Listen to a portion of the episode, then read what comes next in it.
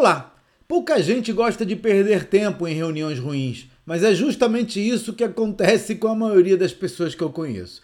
Uma forma de não desperdiçar muito tempo das pessoas, incluindo o seu, é chamar apenas aqueles que realmente precisam estar lá e podem agregar ao encontro.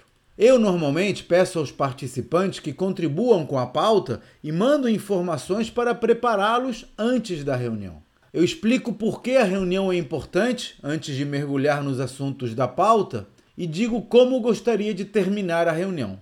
Por exemplo, gostaria que essa reunião terminasse com uma decisão sobre a contratação do novo recurso.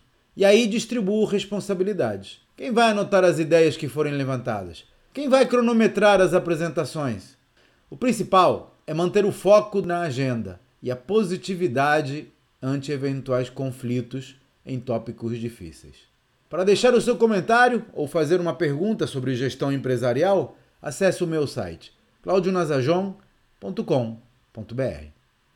Até a próxima!